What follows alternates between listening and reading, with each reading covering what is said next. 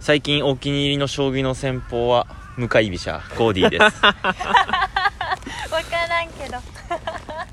昨今おハマっています将お将棋における囲いは銀冠アナグマ歌ボーイです。そして前回に引き続き。えっとゆかえっと太郎です。イエーイ 今床ボーイって言いそうになってる引っ張られた。引っ張られそうになったわ。えー前回に引き続きゲスト太郎で来てくれてます。ありがとうございます。ありがとう。どう？1時間。まあちょっと雨で1回切っちゃったんだけど、お1時間もう経っちゃったんだけど、うん。どうですか、でもやっぱりなんかその一つの話にせよ、うん。あのもういろんなことを感じる部分がたくさんあるから、うん。あの1時間ってあっという間だよね。ほんとそう。あのーやっぱりしかも話しててさあ話してく間にいろいろまとまったりさ話してく間になんかピあそういえばこういうこともあったみたいうん。な話になるじゃん、なるなる。その自由膨らみが面白いよね膨らみ面白い。てかだから台本って大枠でいいと思ってて、うんあんまりパキパキに決まってるとそうね。思んないんだよそうね。ねわかる。なんか予定してなかった話がうん。本題より面白くなっちゃったりとか 全然あるからそこを楽しみつつね、うん。あの引き続き残りはい1時間よろしくお願いしお願い。しますということでで 先に言っちゃった方がいいですか？僕が、うん。えー、我々はですね。タイトルコール毎回言うから。はい、うん我々ですね我々はですねというよりこのチャンネルはですね、えー人や物にスポットライトを当ててリスナーと共に新たな出会いを作り 感動を生むというチャンネルでございます。そういうことだ。そして、はい。先ほどねあの太郎にも入ってもらったんですけれども我々 Discord というアプリを使いましてオンラインのコミュニティを作っています、うん。えーそこでは過去のゲストであったりとか、えーもちろん我々2人だったりとかねリスナーの人と交流することができますと。うん。でそれぞれねもういろんなね自分の好きなことをやって発信してくれてるんで、うん。えー気になる人はぜひ DM くださいというとこですね。ありがとう入ってくれて。はーい。楽しみ。名前はバナナ太郎になりました ちょっと床バナナも欲しいしでも太郎もね抜けれないから。なるほど。うん、床はちょっと床床ないけど。今回控えてもらって。そう バナナ太郎で。絶対に男じゃないもんね。普通のあれで考えると。いやまあディスコードってさ太郎。うーんまああそあお思っちゃうよ。うん。思うこととかまあコーディはよく言うんだけどなんだろうものすごいこう民度の高いツイッターというかね。うん。超うちわだから、うんうん思ったこと例えばあのコーディの独り言ってチャンネルがあるね。本当になんか思ったこと言うと。で俺も同じ趣旨であの俺か俺以外ってやつがあるわけ。チャンネルが。そう。ローランドパイセンの言葉なんだけど、うん、単純に言いたいこと言うみたいな。そしたらへ思ってもないようなことがなんかあの火火付け役になってうん。盛り上がったりするのね、うん。なんだろうこうこれまでのポッドキャストでも話があったんだけどこうどんどん大きくなることうん。大事だと思う、うん。でもそれ他方でいいコミュニティを小さくてもいいままで保つっていうことも結構大事だよねっていう話はすごいしてて、うんどっちかというと俺たちはそっち向き？そうだね。ポッドキャストはその、あの今利益で動いてるわけじゃないからこそね、うん。あの何か縛りがあるわけじゃないからいいやつが来てくれたらそれはもう太郎みたいに来てもらって話をしてもらってそれでいいと思ってるただなんだろうそういう意味で厳選してる。うん。俺らの中で。いいよね。ってお互いが言わないと絶対出てもらうつもりがないからなんだろう単純にもっと大きくして、うん。もっと人増やしてっていうことではないんだよね。いいと思った人たちに来てもらって、うん。いいと思うことを話してもらってっていうことだから、まあ、その延長。確かに。逆に考えたらじゃあ取りっぱなしで じゃあねとかいそういう感じだったら今どうなってたんやろな。いやー続いてないよ、うん。どう考えたって。そういうことじゃないから、うん。そうそうそう。であの、まあ、こうやって聞いてくれてんだけどみんな。結構ねコメントこういうこと思ったとかいう人とかもたくさんいてゲストと俺とコーディだけじゃなくて聞いてくれる人とか、これ来てくれた人、うん。まあ、今回太郎入ってくれたけど人たちがよりこうコミュニティとしてねなんかつながっていけたら面白いんじゃない、っていう趣旨でやいいっておと思うよりましてよ。ろしく頼む私もすごい楽しみ。ろ、うん。そう。まあ塩梅どんな感じであの遊んでるかはね、うん。あの入ってたらわかるから。でも太郎がいれば村の土地はもう下取った ね。下取ったもんもう等いしいよね。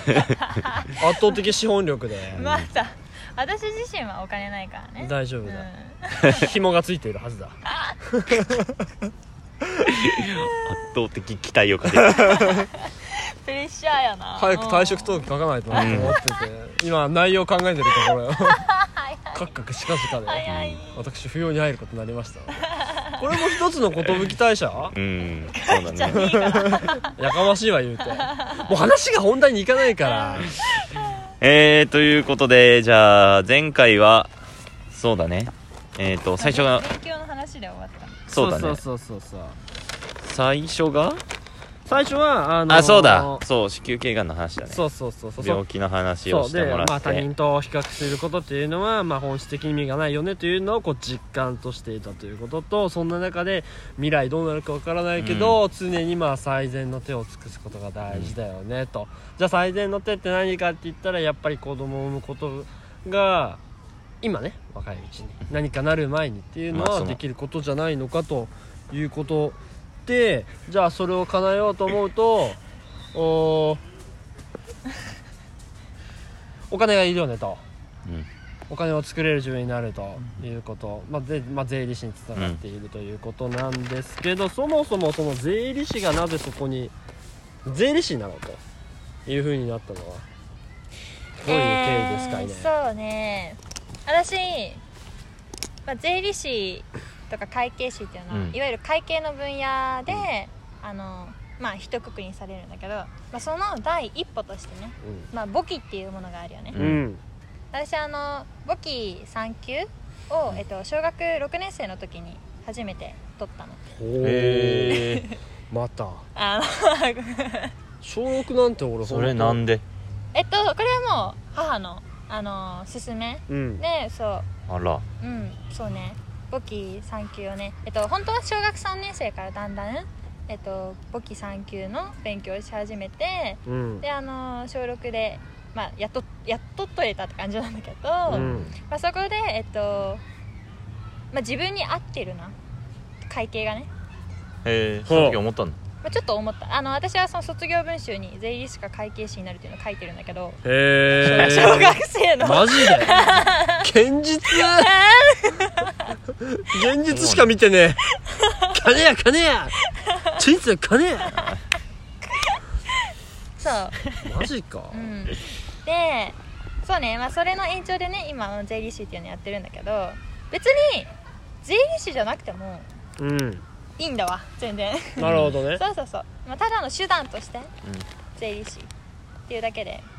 でもやっぱり税理士になるにしろあのーそのね勉強のモチベーションとかもねうん。働くモチベーションとかももちろん必要だから、まあ、ちょっとその税理士の中でもあの楽しいことをしたいわけよ。うん。うん。うん。うん。だから私はえっと、まあ、なんで税理士かっていうと別に特に意味はない。うん。うんだけど楽しいことができるあの一つの手立てにはなるわけ、うん。うん。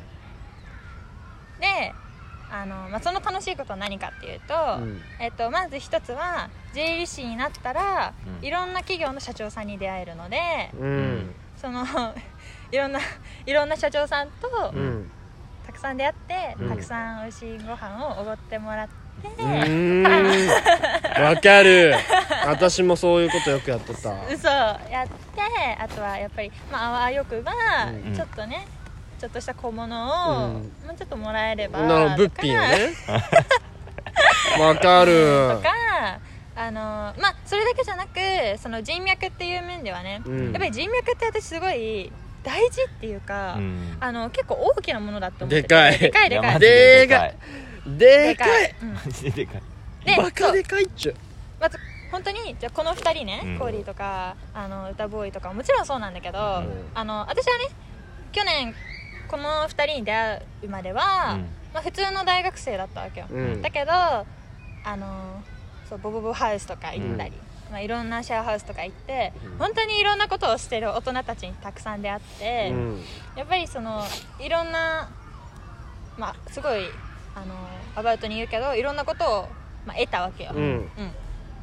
でそれってやっぱりあのーまあそれをその社長とかに置き換えると、うん。やっぱり社長のコミュニティってやっぱりいろんな他にもいろんな社長がいるわけだから、なんかそういった人そういった人たちのうん。人脈ももちろん欲しい。うん。うん。でもなんかそれを得て何かをしたいかは決まってないけど、うん。でも何かの助けにはなりそう、うん。うん人生で、うん。そう。だから人脈あと美味しいご飯うん。小物、ん。とか 金に生きてるんでそれで。新肉こうもの美味しいご飯金大事よね。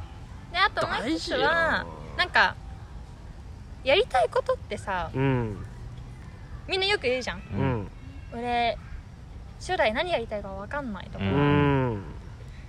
なんかそういう大学生ってたくさんいるんだけど、うん別にそれ普通で、ううん。んなんか無理に探す必要がないと思ったよね、うん。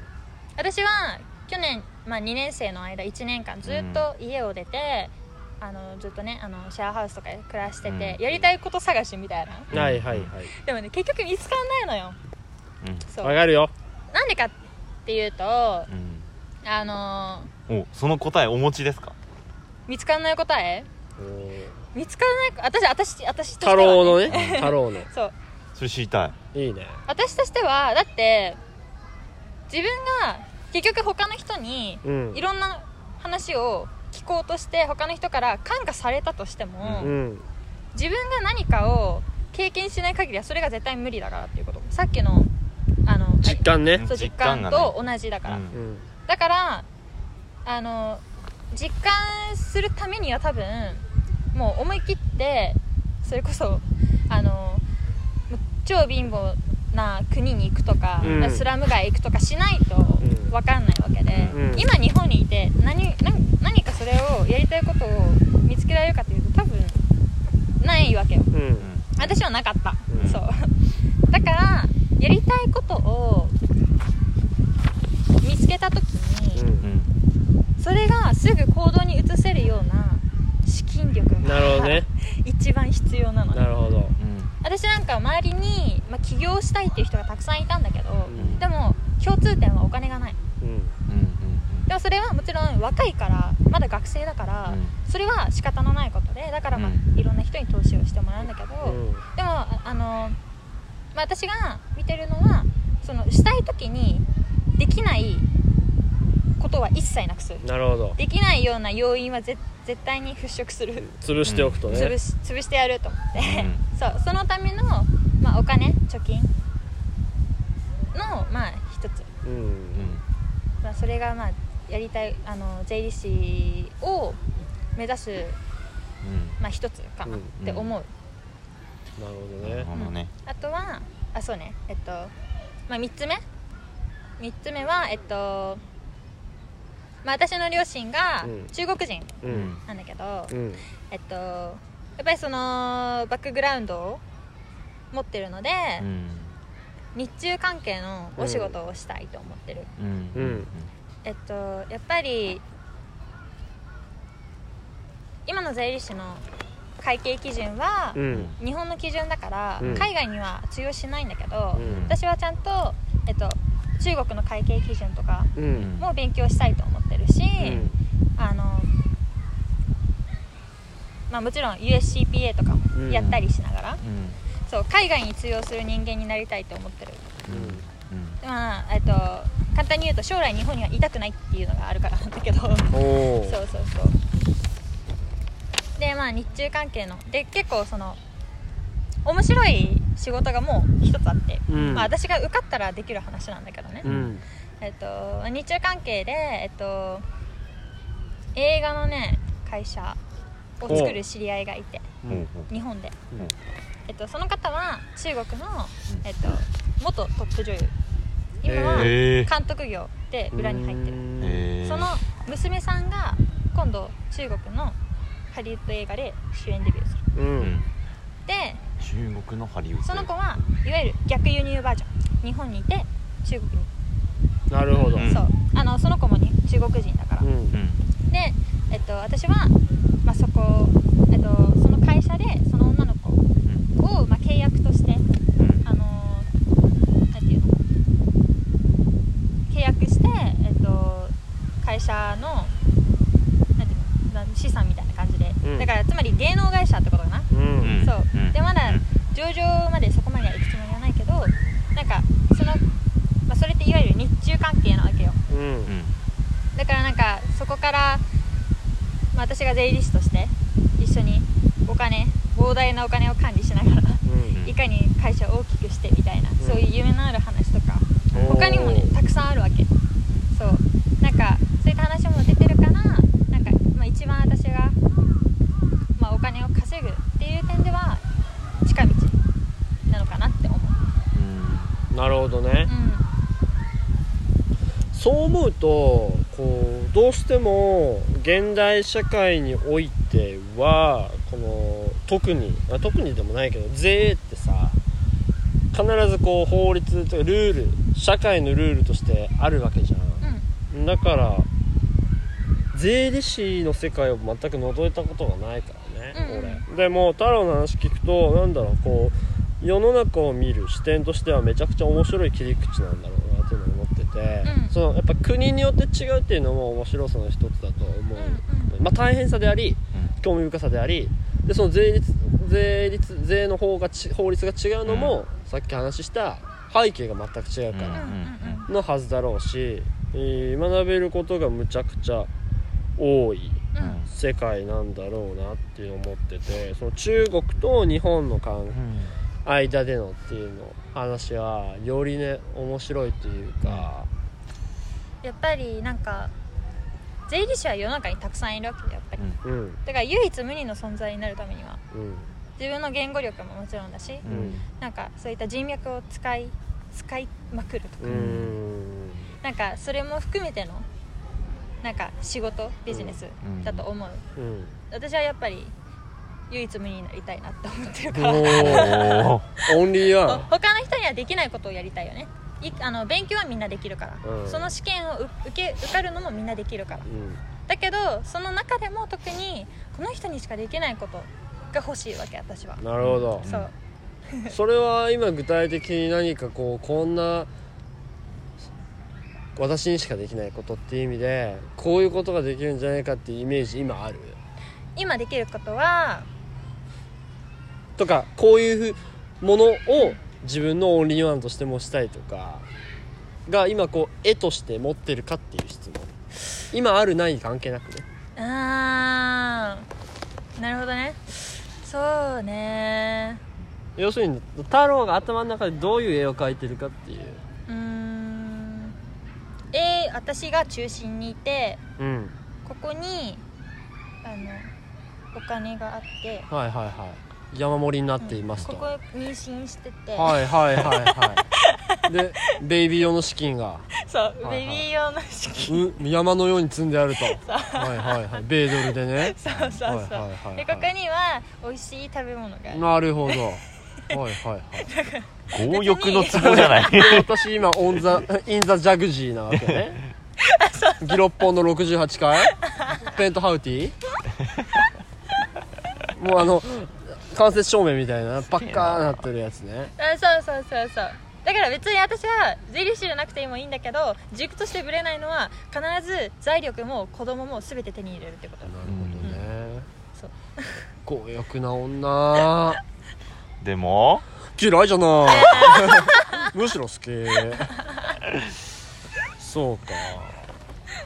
なんか楽しみだね、うん。なんかもう粛々とそうなっていくと思っているんですけど私においてはね太郎が。なんかなんだろうねこいいうん影響力いいね。あのその力がねエネルギーとかがすごいあると思ってんのね、うん。俺は太郎に対してね、うん。それが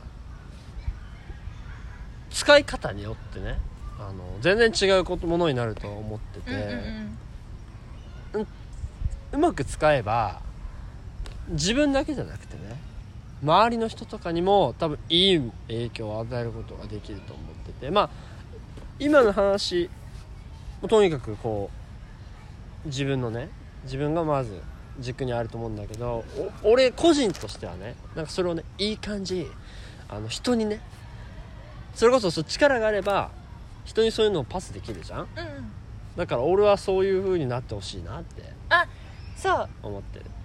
なんか私はすごくそうあの、まあ、去年ね隅田川で話してて、そそれがしとね。そう、うんうん。あの歌ボーイと、の時に 歌ボーイはあの、まあ、私の母が、うん。まあ、起業してるんだけど、うん。多分、まあ、太郎もうん。そうなると思うよ、みたいなことを言ってたわけ、うんで私はその時はねえだろうみたいな感じだったんだけど、うんあのだんだんその母のね関係でいろんな人たちと出会ったりとかしてて、なんか自分もなんとなくそういう方向に向いてる気がするの。ううん。んそう。だからもちろん自分がお金を持つのもそうなんだけどでもそのお金をもってしてあのなんだろう。まあそれこそ寄付やり寄付寄付とかもちろんいいと思うし、うん。なんか投資してもいいと思うしあと人を雇うとか。そう。人を雇ってえっと私がいないにしいなくてもうん。会社が、ま、回るようにして、うん。私は不動産のあの家賃収入でうん。悠々と暮らす、結局自分になっちゃってるけど、うん そうでもなんか、まあ、そんなイメージはついてる。分かった。あのー、太郎がその未来にねうん。行っている間にですね、もうそれが達成できてるってことは間違いなくもうあのバキバキの資産と、パキパキの人脈であのどえらいことになってるわけよ、なった時に困ったら、うん。あのちょっと俺が声かけるわ。うん。声かけるというか太郎に多分ねプレゼンすればいいんだと思った、うん。太郎に。そんな仕上がってる太郎に対して、うん。いや今こういうことを俺考えててでこういう風にしたいと思ってるんよって、あの相談ついでにね。でそのためにこういうことが必要だと思っててで太郎ねこういうなんかいいあのご知り合いいないとか、こんぐらいのお金がいるんだけどこれ投資だとしてこんぐらいのお金して1000万借りたら1100万にして返すからちょっと融資してくれないとか そういう具体的なプランで持ってった方がなんか太郎としてはやりやすいのかなって思う。ああまあ絶対そういいと思う。だよね。でも、うん、まあなってからよね。そうそう。だから ぜひなってもらって厳しそうやね。金には厳しいぞ。だよね。う金って大事だもんね。いやあのおお金じゃないさっきの話の続きでお金じゃないって言うじゃん。いやお金は大事よ。んうん。お金はだ嘘それはまあうーんそうね。お金は大事ね。てかね そのあのお金じゃないよとかっていうのはむちゃくちゃお金持って言うことなんよ。うんそうそう。間違いなく。はい、その通りよ。じゃん？その お金を持ってないのにお金じゃねえよはあのそれは嘘だと思う、うんうん違う、お金をめちゃくちゃ持った後に、その権力何もか持ってあ違ったな。これは正論だし人は納得できる、そうじゃない場合はやっぱ人をね納得もさせれないしあー本当にそう思うわ。そういう意味でもそうなるべきだと思うね。人を説得したいんだったら自分はこういう経験してそう思ったっていう、こう確固たるし、証拠となるものがいるわけよ、だから太郎にはぜひねお金むっちゃくちゃ持って 周り余るわと。あの黒人ラッパーみたいにさ もうなんかシャワーシャワーの代わりになんかもう札束のあの中で寝るみたいな具合になってからまあお金じゃないけどねって言ってほしい。でもそうじゃない？なんかそう今のお金かどうかの話なんだけど、そうシェアハウス生活をしてる時に、うん。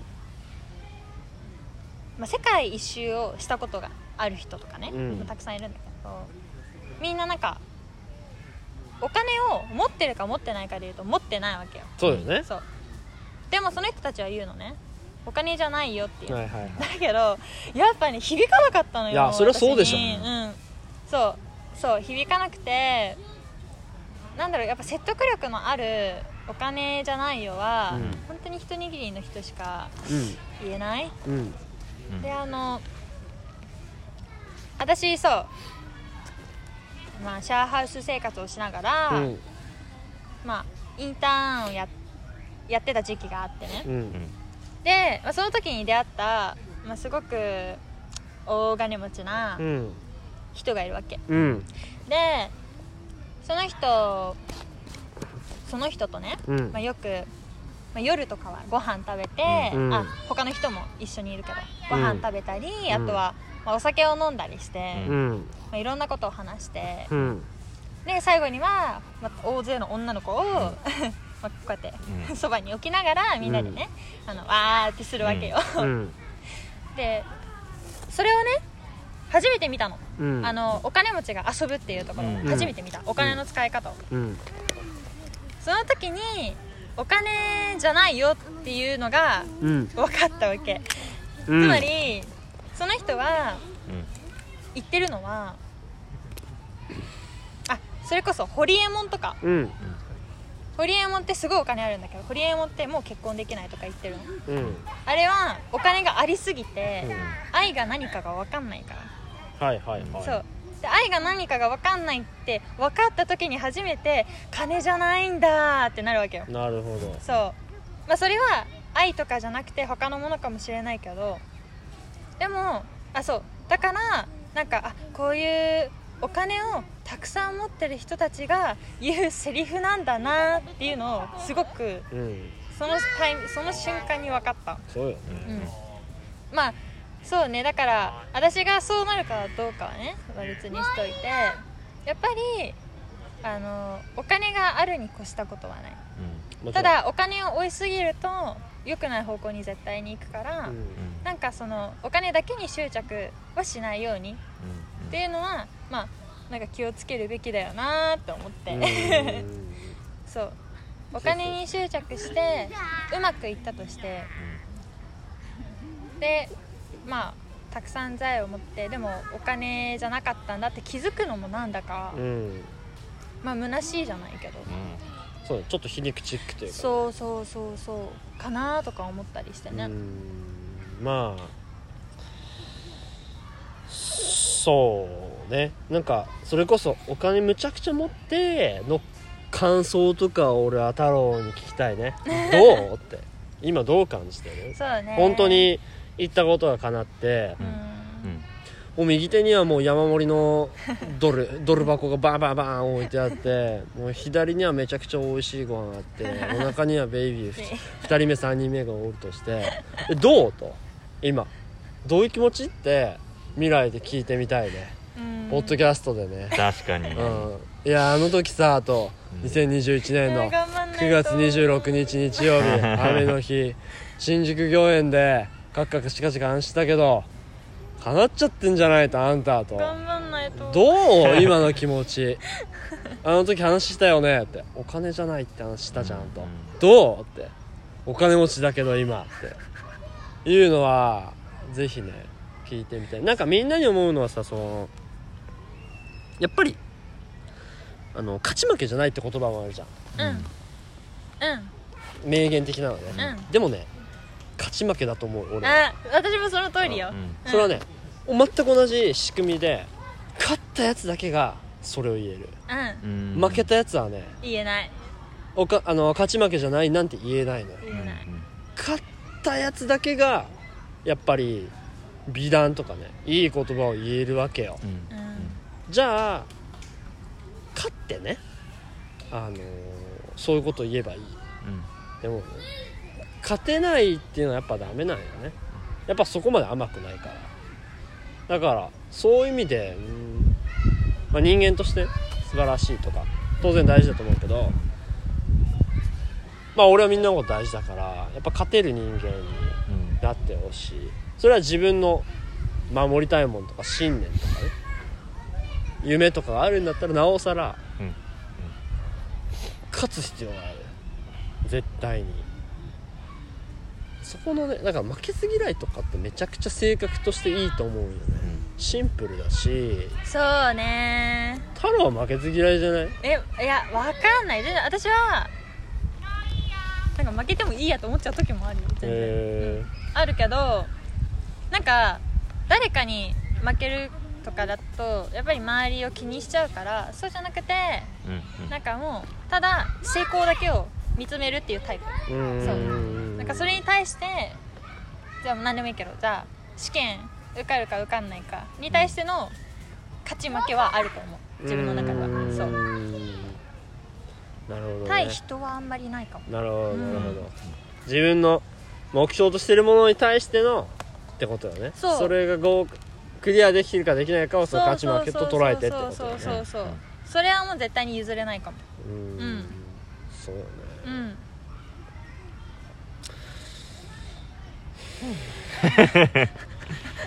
いやー。すごいな。なんか太郎ねがなんか全然もちろんさっき厳選してるみたいな話したけどゲストを厳選してるみたいな話したけど、こんなんになると思ってなかったおま、うん。でもまあ太郎はね。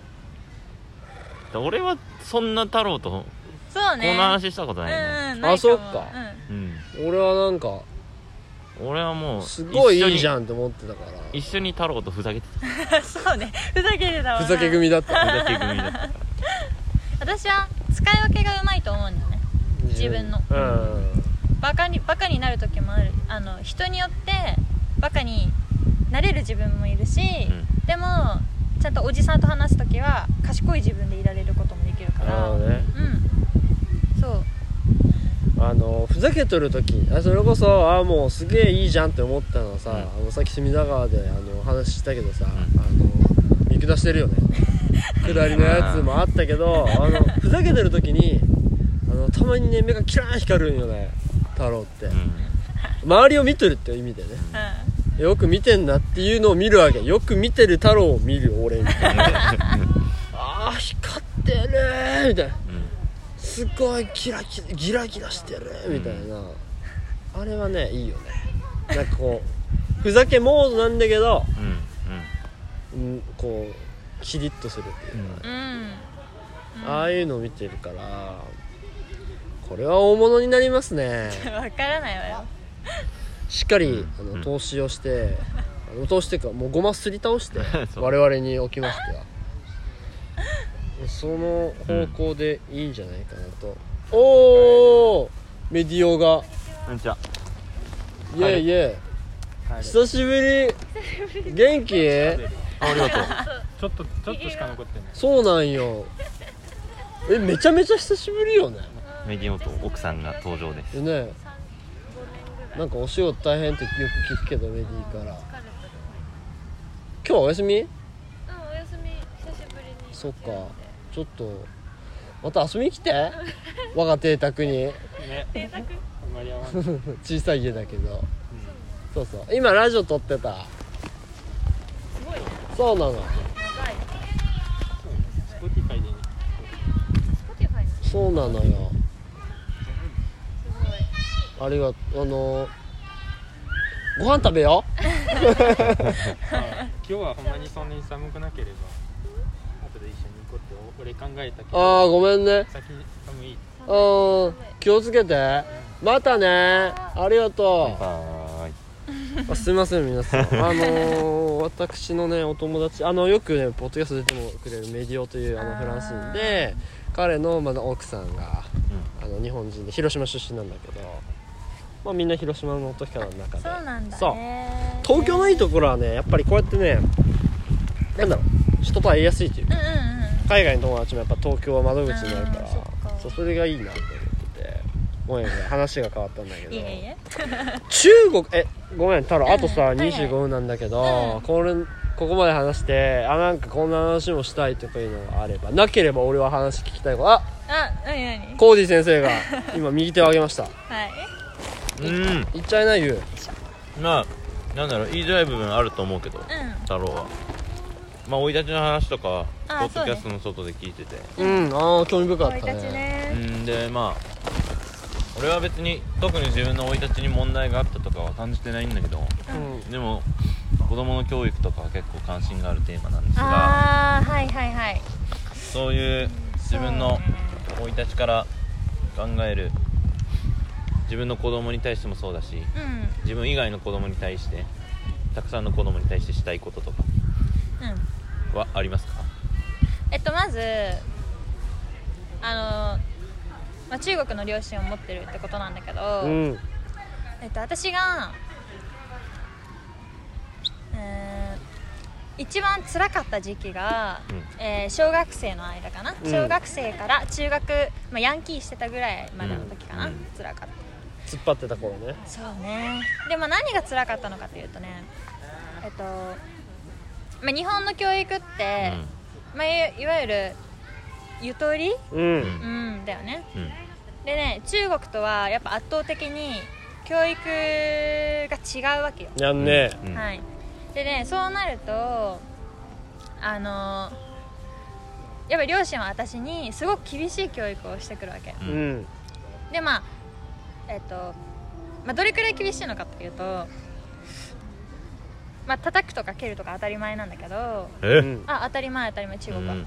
ハードモードです。ハードモードです。はい。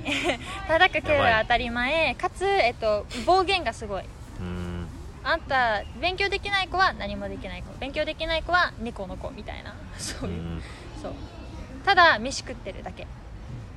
ね？でその私は何何が辛かったのかっていうとそういった日本のゆとり教育と中国との厳しい教育との狭間がしんどかったわけ。GAP ギャップなギャップはいそう。で、うんうんもっと言うと、まあ、その教育だけじゃなくあの文化の違いも厳しくて、ううんん。私は外に出ると中国人の子供だって言われるわけ。うん。でも私家に帰るとあんたは日本人だって言われるわけ。うん。親にね。そう。だから小さい頃から私は何人だとか私はなんかどういう人間なのかとかどこに属してるのかとかね。うん。そういうのってなんか小さいながらにもやっぱりすごく意識してた部分があるのよ。うん。なるほど。でなんかそこにまず悩んでた。うん。うんなんで私は外に出たら中国人だって言われなきゃいけないの？みたいな。うん。私は日本人だって言ってるのに。うん。でも家に帰ったらお母さんに気に入られたいから「いや違うよ私は日本人みたいに生ぬる生ぬるくないよ」とか言ったりもするわけ。でもそれって、えー。私自分のことを分かってないじゃんみたいな。うん。でかつそういった教育のね違いも相まってやっぱりそのまあなんか自分は何なんだろうとかねあと勉強できないと叩く蹴るとかされてでも周りの子供たちはうん。なんかみんな親と仲良くて、うん。なんか羨ましいなとかうん。そう。やっぱり幼少期の頃の思い出作りとかそのなんだろう、まあ、教育思い出作りっていうか、まあ、その日々の生活うん。教育ももちろんそうだし、うん。子供と遊ぶとかももちろんそうなんだけど、うん。私の親はやっぱりあの一緒に遊ぶ時間も本当に少なかったし、うん。でも家に帰ってきて、えっと、言われるのは「あんた成績どうだったの?うん。学校の友達の話とかじゃないのね。ううん。ん。だからやっぱりすごく他のこの家庭が羨ましく思えたしうん。うーん多分これが私が中国で生まれ育ってたなら話は別だったのよ、うん。そうだからどっかの国の両親を持つ子って多分中国に限らずすごく心のどっかでなんか自分のアイデンティティを求めてたり、うんあとは親にも分かってほしいけどみんなにも分かってほしいような、うんでもなんかどっちにも受け入れてもらえないような、うん自分の居場所が家庭じゃない子もいたりするわけ。ううんんで私はなんかそれがすごく今もちょっと心のどっかで、まあ、傷じゃないんだけどうん。ショックだったこととかもたくさんあってね、うん。でも必ず子供になんか全員子供全員に対して言えるのは、なんか 仮に外国人の血が入ってたとしても、うん。入っていなかったとしても、うん。別に子供は子供だしみたいな、うん。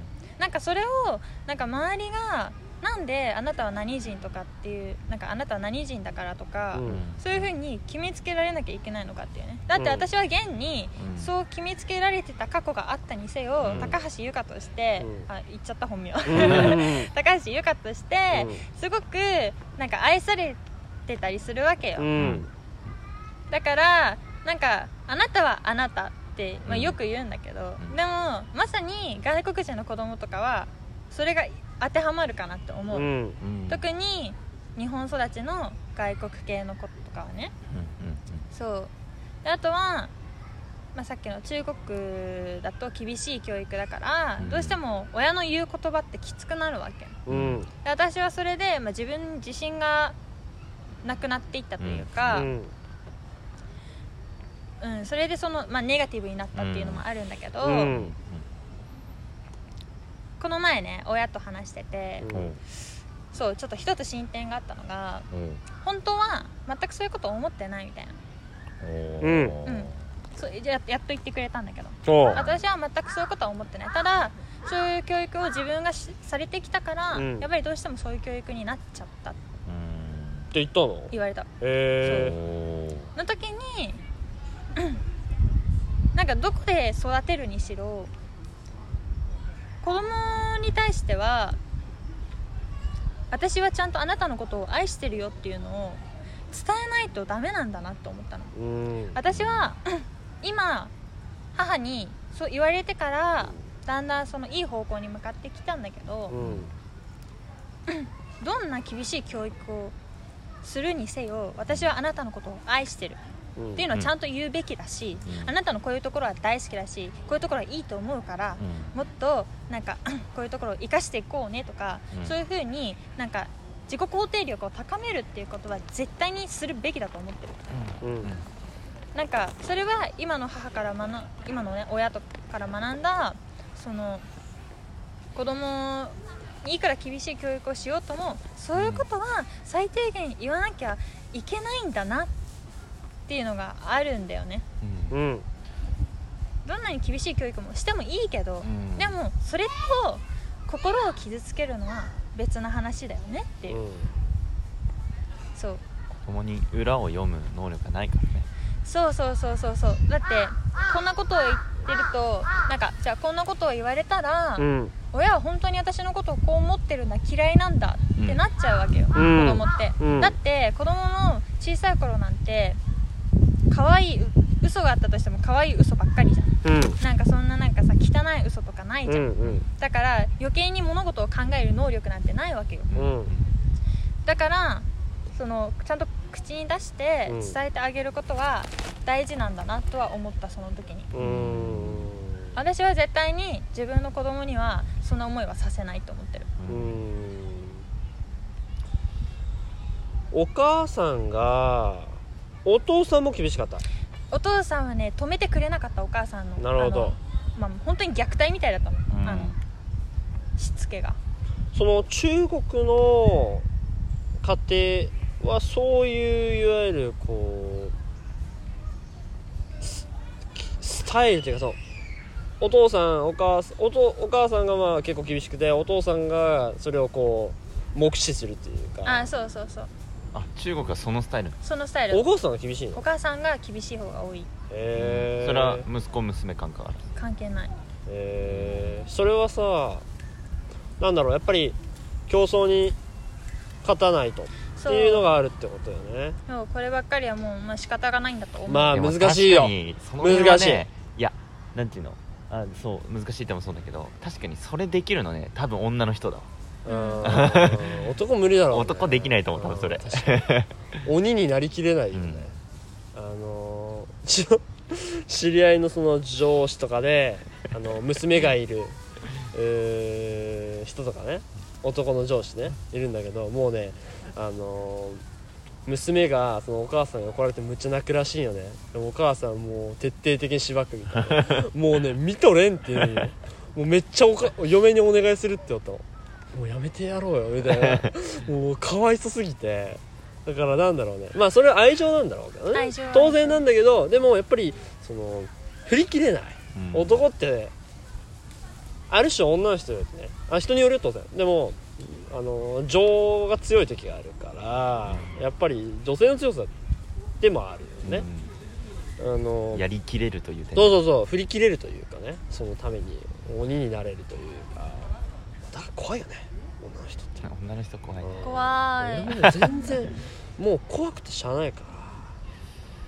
そうか。中国はどうなんだろう。太郎が知ってるかわかんないけどいまだにそのスタイルなのかな基本。ちょっと変わってきてるんだとは思うよ。でもうちの親の代までは暴力は当たり前だったから、まあ、日本でいう暴力はね、うん。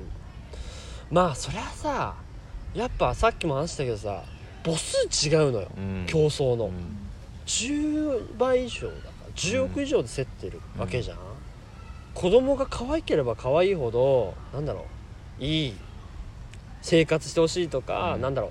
あるよ。困ってほしくないとかね。うん。それこそその親一人一人にもなんか貧乏だったとかあると、やっぱりねいや俺親じゃないから分かんないよ、うん。でもなんかどうしてもどれだけ中国の社会が厳しいかっていうのが分かっているから多分それに負けないようにっていうのはねあるんだろうなと思うけど、うん。でもまあそれを差し置いてそうだとしても太郎が言うのが一番正しいと思っててそういうのがあってまあ難しいことは分かんないにしてもでもあなたのことちゃんと愛してるよっていうのが、やっぱりねいや大事。大事なんだろうなっていうのはうん。めっちゃ思うよね、うん。結構ねコーディとその教育の話はよくするんだよね。まあ俺もコーディもいわゆるなんだろうね家庭にめちゃくちゃ問題があるというふうには捉えてないじゃん、なんだけど、まあ、コーディは仕事柄子供と関わることが多い。うんうんうんうん俺はまあ世界でちょっとそういういろんな人見てる。のがあっていかに教育が人にね大きい影響を及ぼいすか。やー大きいと思うな特に小さい頃うん。の家庭環境とか学校とかっていうのはもうものすごい影響があるっていうのが俺たちの共通認識だからすごい話だけどね。えじゃあいい教育ってどんなんなのとか、えそもそもどういう大人になるべきなのとか、うん。ポッドキャストでもお前そのいイケてる大人っていうタイトルで話したんだけどイケてる大人って何よとかね。それってもうたど戻って戻って戻ってたどると子供の頃から始まって赤ちゃんの頃から始まってそのこと赤ちゃんを産んだ親の代から始まってないしはその社会のことに始まってっていうことになるわけよだからねあのめちゃくちゃ大事なことを言ってると思うわけね。太郎が言ってることを。しかもそれが実感なわけじゃんまた。うん。聞いたことじゃないっていうのがお大きいと思うわけよね。やっぱりその国が違うってことはやっぱ文化も教育ももちろん違うから、でねやっぱりその親が厳しい状況に育ってきたってことは、やはり、まあ、うちの親はねすごい貧乏だったから、うん。あの例えば誕生日プレゼントが紙ゴム1個とかね。あのそのレベルなの。おばあちゃんの服すを戦争戦争時代みたいな感じ日本の。うん。おばあちゃんの若い頃着てた服を小さくしてお母さんの服を作ったりうん。靴を作ったり全部手作りで。うん。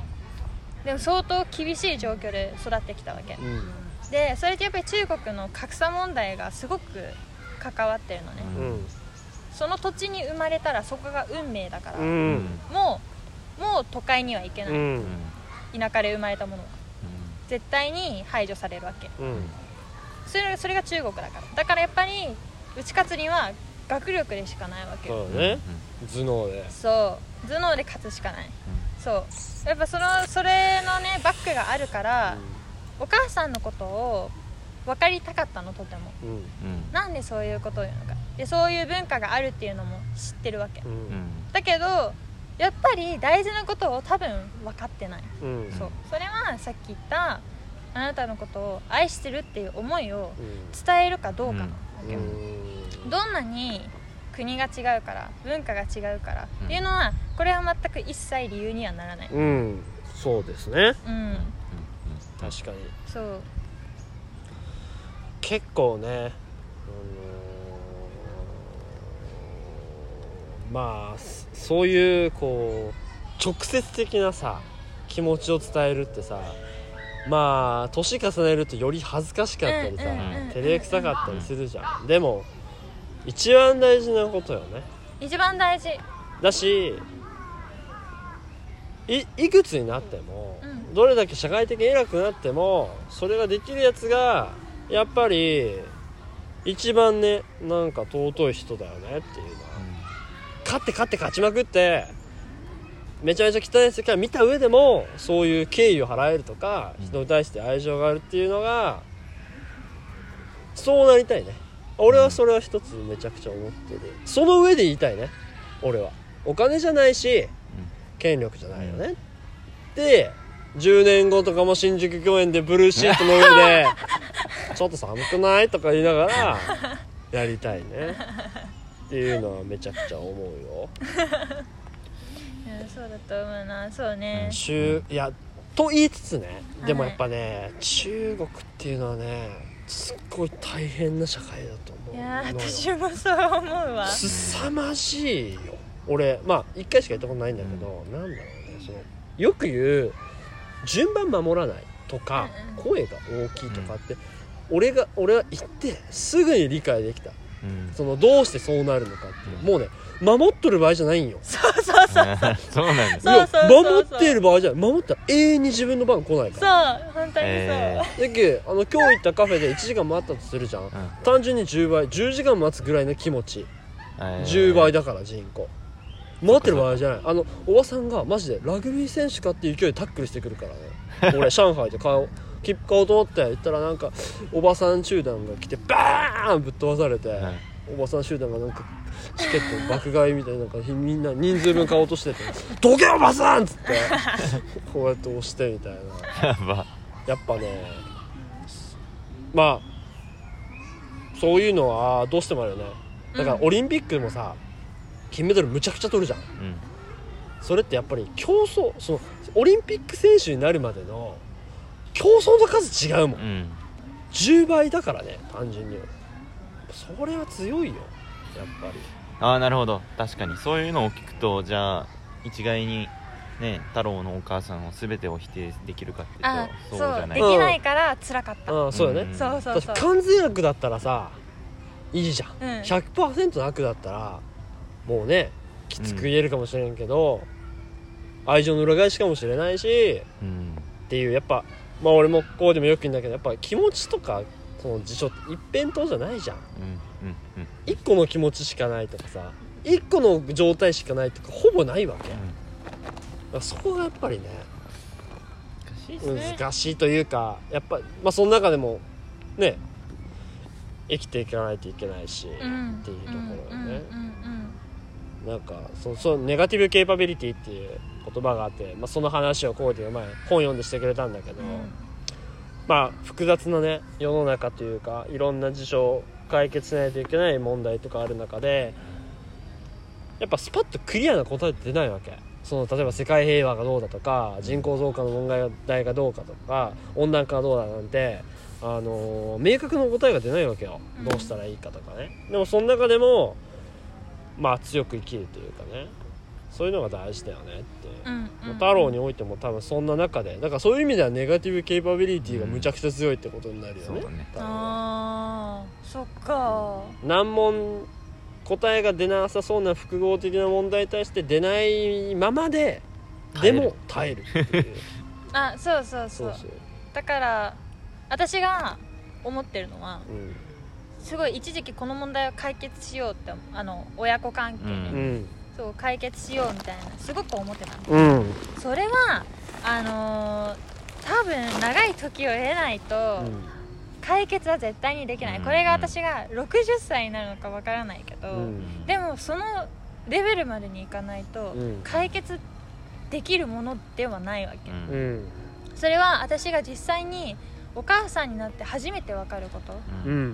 中国で例えばビジネスをしてうん。初めて分かること、うん。まだまだこれからの初めてがたくさんあるから、うん。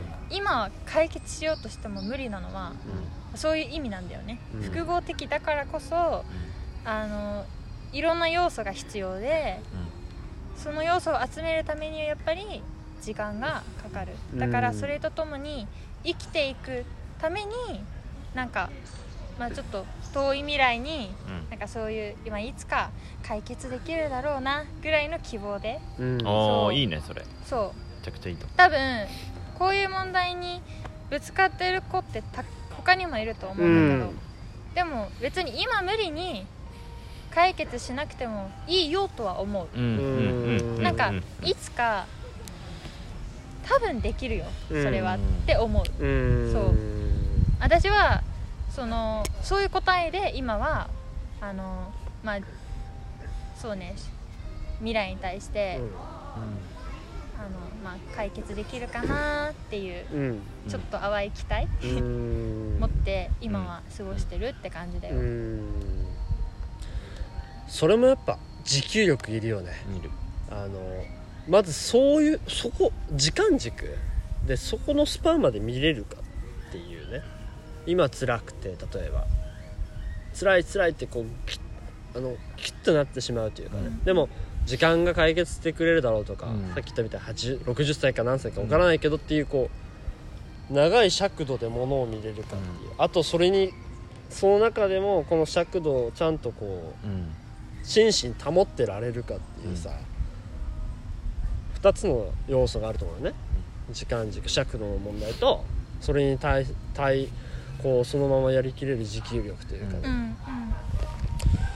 立派だ。立派だと太郎。と言ってる間にもう,、もうね、終わるなあっという間だね、早いね、うん。でそう忘れてたけど御苑も4時半に閉まるわけよ。あもう本当だからちょうどいいよめちゃくちあ本当ゃだ。うん締めに入りたいんだけどなんか俺はもっとねもし次回、えーちょっと締めっぽく締めに入る感じで、うん。あの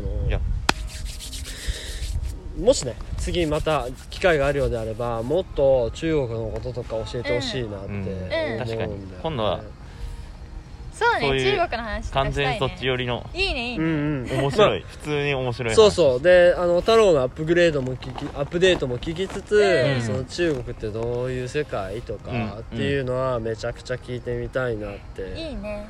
思うね、うんなんか今回もう超盛りだくさん大変だったわね。いろんな話題が。ちゃんともうあれだね。1個目ちゃんともう取れてるよね。取れてます。大丈夫ですよね。保存しました。さすがにこれで取れてなかったら俺もうタコ殴りで。